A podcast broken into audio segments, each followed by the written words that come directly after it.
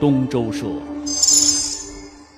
传承金沙千年文脉，城西三环内珍贵的宜居高地，一个诗意和温暖的住所，百分之八十的中庭绿化，方正户型，空间零浪费。金沙鹭岛四期，欢迎品鉴。一颗心，一生情谊；一幅画，一片天地。东周社话说天府。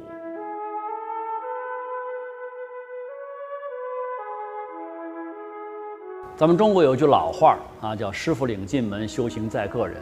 这个话呢，在绘画的这个行业里面，尤其是体现出它叫做金玉良言了啊。能够拜一位名师，这当然是件幸事了。但是能不能修成正果，还真得靠自己的努力。另外呢，你像天资啊，像机缘呢，这也是一件非常重要的事情，缺一不可。一九四五年，有一个阆中小伙到成都来了，经人介绍。入大风堂啊，拜在了张大千的门下。这个张大千的弟子非常之多呀。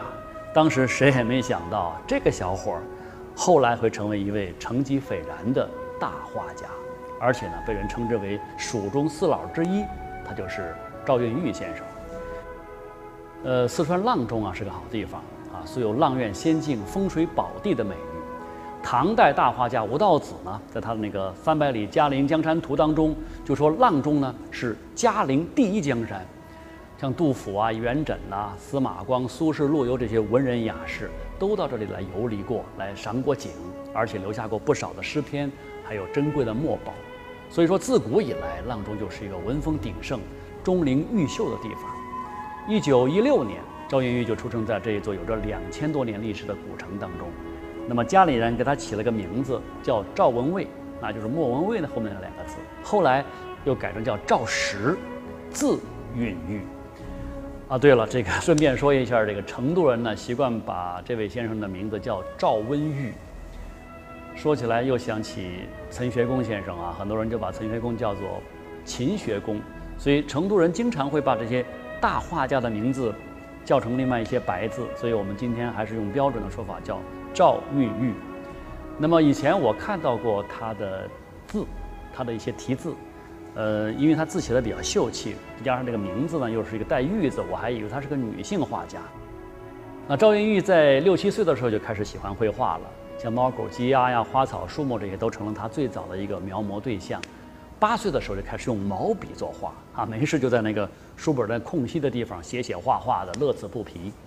那后来，赵云玉自己还打趣说：“说我的从艺的这个起始的时间应该从那个时候算起。”那么上中学之后，因为他非常喜欢绘画嘛，就选择了不再到学校里面去上学，干嘛呢？回到家里，啊，自己给自己列了一个课时表，每天怎么去画，怎么去写，怎么去读，这种自我修炼呢，一直没有懈怠过。那这份决心和魄力啊！真的是绝非常人所有。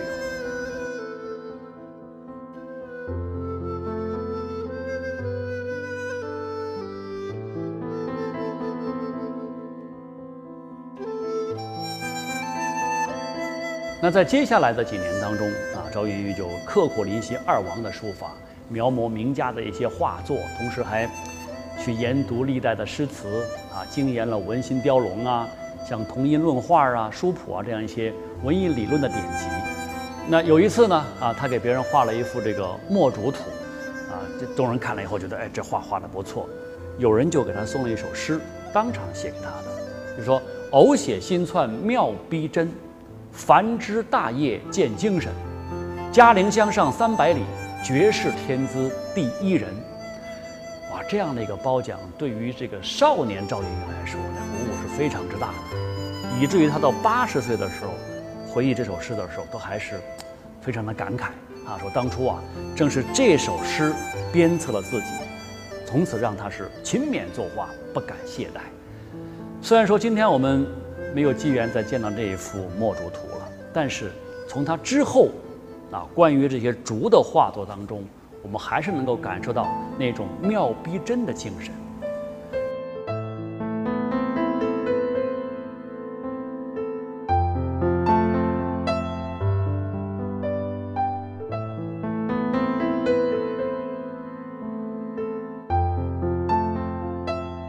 之后呢，赵云玉就先后在阆中的几所中学里面任教啊，他一边教课一边去绘画，还办了很多次个人画展，在国内就是呃在圈里面就慢慢有了一些知名度，但是他不敢稍有自满，为什么呢？他非常清楚自己离自己的那个追求啊还有很大差距，所以呢，在二十九岁的时候，他就辞去工作啊，到成都来拜张大千为师，开始全面系统的学习中国传统绘画技法。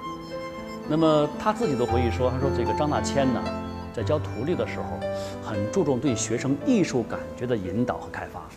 当张大千画给学生看的时候，并不会多加解释，他是让学生自己去领悟。那对于学生画的画作啊，他也并不说啊这要这儿画的好，这儿画的不好等等，而是喜欢说，哎，这儿要是这么画就更好了。我觉得这种教学方式啊，对于普通人来讲，恐怕还是有点难以适应的。”但是对于悟性很强的学生来讲，那可能就是一种超越常规的那种模式的一种巨大收获。赵云玉啊，深受大千艺术的影响，这是世人所公认的。他不仅把张大千的那些技法呀都能够运用自如，也吸收了张大千重要的艺术理念，那随时都在求取突破跟变化。熟悉赵云玉的人都知道啊，他是天府画派少有的一位全才画家。山水、花鸟、人物啊，无一不精。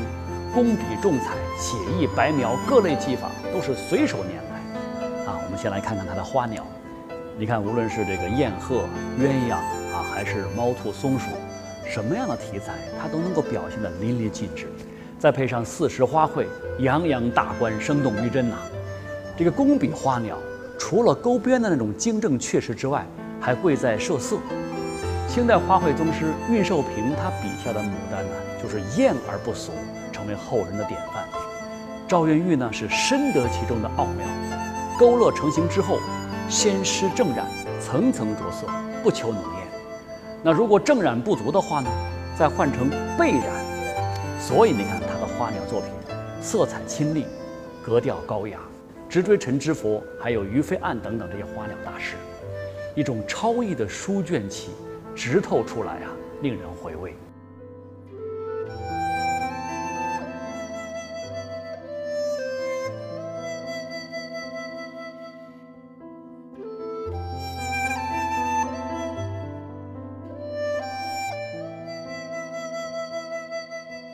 好，我们再来看一看赵云玉的山水。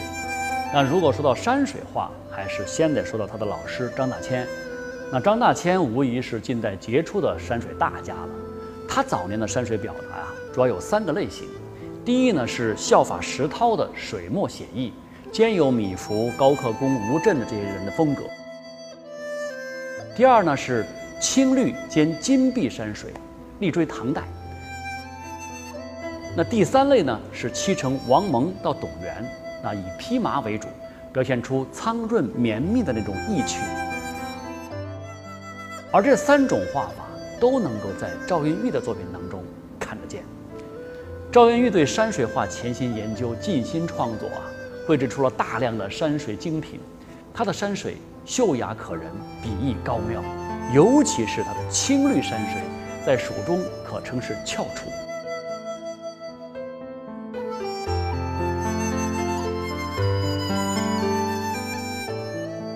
不过呢，要说到赵云玉最知名。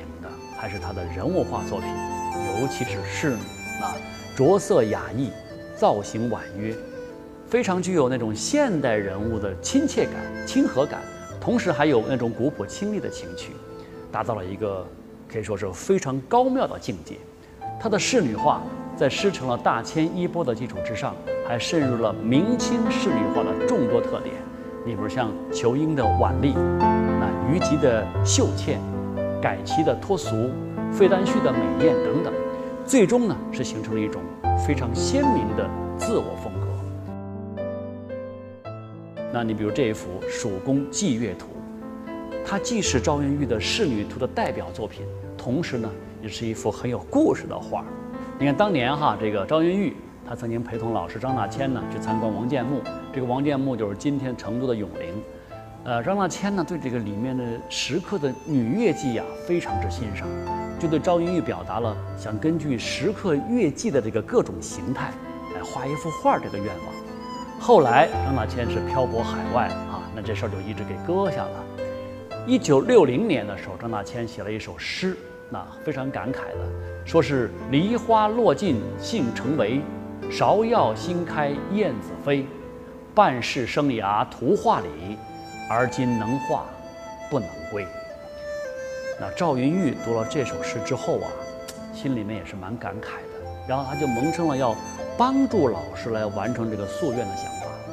为了更加真实的去呈现五代时期那种音乐演奏场景，赵云玉呢就用了差不多十年时间吧，查阅各种的典籍，然后是寻实物、访专家等等，从音乐到服饰，从各种乐器的形制到功能到演奏等等，都是做了非常详细的研究。最后，啊，当这幅作品问世的时候，哇，人们都很感慨啊，说这个赵云玉真的是治学之严谨，包括他的技艺之精湛。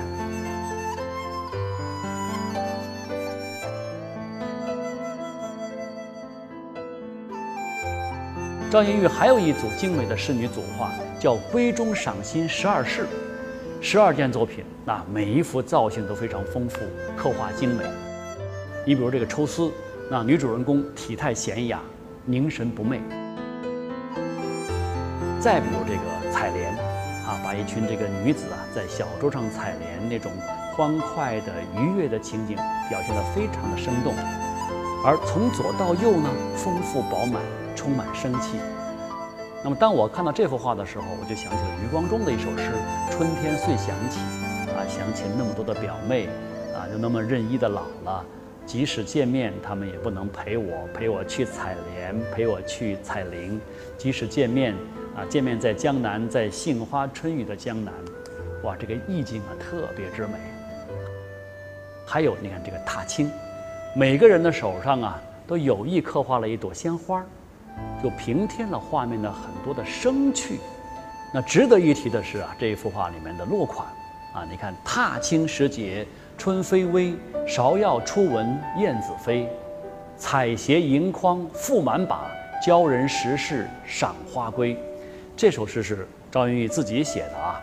那么他这个作画的时候啊，经常是自题诗句啊，不少都是顺手拈来，所以读起来觉得是妙趣横生，而且从中呢。你也可以感受到他那种高超的书法功力。说到赵云玉的书法，有一件趣事儿。当年这个赵云玉呢，他在四川博物馆就负责那个馆藏古代书画的啊鉴评啊，包括修复工作。呃，省博物馆有一件宝贝啊，是清代书法家邓石如的《八堂亭隶书》。遗憾的是什么呢？缺了其中的一堂。一九七五年哈，这个日本他举办中国书画展的时候呢。省博物馆就决定要把这件宝贝啊拿去参展，但是这个缺了一堂总是不太好，对吧？所以就请赵云玉啊，对这其中的一堂进行补缺。这补书制作出来之后啊，就放在原件里头啊，结果国内外很多的书家，包括鉴定专家，都没有能够看出来。后来是徐邦达先生跟启功先生用那放大镜反复看，反复看。才看出其中的奥秘。看，你看这个事儿啊，也可以说是成了这个书法界的一段佳话。二零零三年，八十七岁的赵云玉在成都离世。呃，你看我们在《话说天府》这些节目当中啊，讲了这么多的天府画派的画家，但是讲的最多的都还是一些已经离世的前辈画家，所以就常恨自己啊，了解他们了解的太晚了，不能够有机会去当面目睹他们的风采，去观赏他们的作画的过程。不过，值得庆幸的是什么呢？成都画院在不断的用这种《话说天府》这样的节目来记录他们，来传承他们。更加值得庆幸的是，他们的画还在，画还在。